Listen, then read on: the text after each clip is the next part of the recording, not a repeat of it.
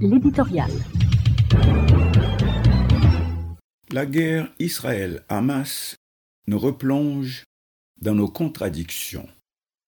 Un lecteur nous appelle pour nous dire que c'est fini de l'opération pour venir en aide à Haïti, parce que aujourd'hui tout est spectacle et pour le moment, c'est Israël qui occupe toute la scène et cela ne va pas changer de sitôt.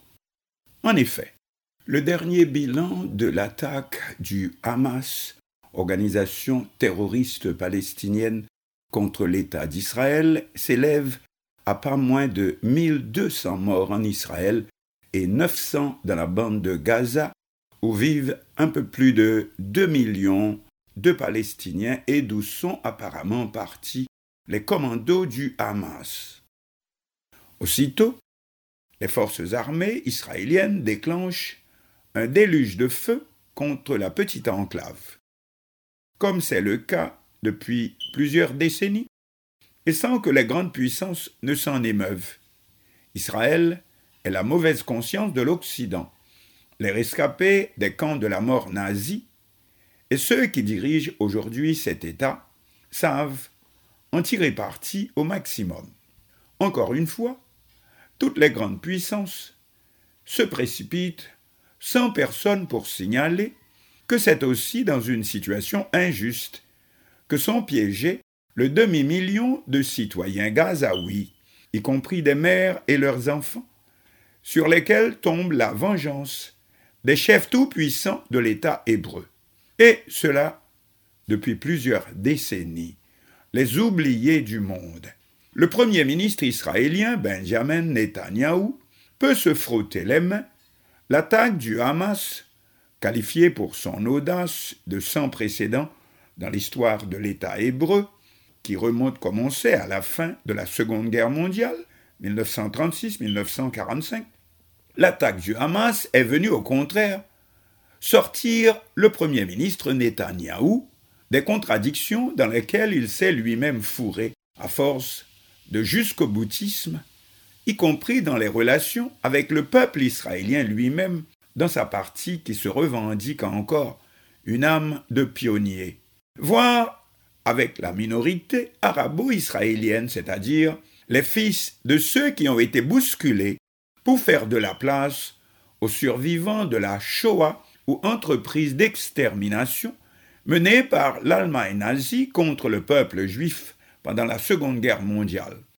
Or, à entendre aujourd'hui les dirigeants israéliens, ceux actuellement au pouvoir, on croirait que ce sont les Palestiniens qui avaient érigé les camps de la mort d'hier. En ordonnant un blocus total de la bande de Gaza, pas d'eau, pas d'électricité, pas de communication, rien, faut-il en même temps traiter aussi ses habitants d'animaux?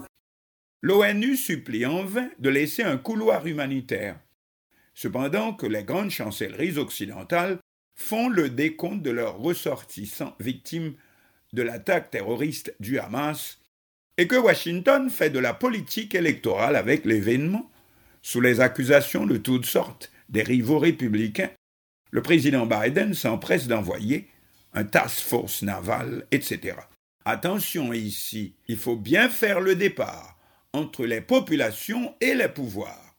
Autant les citoyens israéliens, y compris les nouveaux immigrants partis là-bas pour vivre une vie qui ait un sens, du moins espérait-il, et qui se trouvent prisonniers dans une situation créée d'abord par les dirigeants du pays eux-mêmes, et de l'autre côté les Palestiniens, aussi bien de Gaza que les arabo-israéliens eux-mêmes, qui ont aussi le droit de vivre sur la terre de leurs ancêtres sans se faire traiter d'animaux par les actuels maîtres de l'État d'Israël, et tout cela sur fond de l'hypocrisie des grandes puissances, alors que les rapports de force ne sont plus les mêmes. En effet, l'État d'Israël n'a plus le rôle de chien de garde qui lui était assigné du temps de la guerre froide donc jusque dans les années 1990.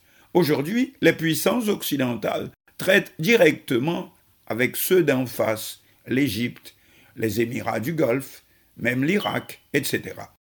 Ce qui a pour conséquence un État d'Israël qui se cherche, si l'on peut dire, une nouvelle vocation. Et d'ailleurs, le plus grand protecteur aujourd'hui d'Israël n'est autre que la Russie de Poutine.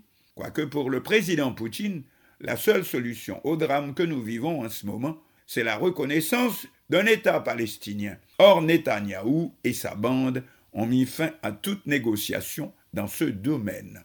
Entre-temps, on rapporte que les jeunes Israéliens s'en vont en masse. Les actuels événements vont probablement augmenter cette tendance. Oui, comme on dit, ce sont toujours les peuples à qui trinquent. Et nous revenons à notre Haïti qui, comme devine notre correspondant, a disparu aussitôt de l'actualité internationale. Israël, l'enfant prodigue, Haïti, le fils de misère. Cette semaine, le téléspectateur aux États-Unis comme en Europe, ces pays qui, comme on dit, font l'actualité, en reçoit plein la vue sur le bon petit peuple israélien et le maudit Hamas, en même temps que les gangs en Haïti font la fête en massacrant dix fois plus, et que ce sont les mêmes qui, chez nous comme ailleurs, aussi bien en Israël qu'en Haïti, les mêmes qui continuent à tirer les ficelles. Alors, tenez-vous bien que eux-mêmes non plus ne sont sûrs de rien.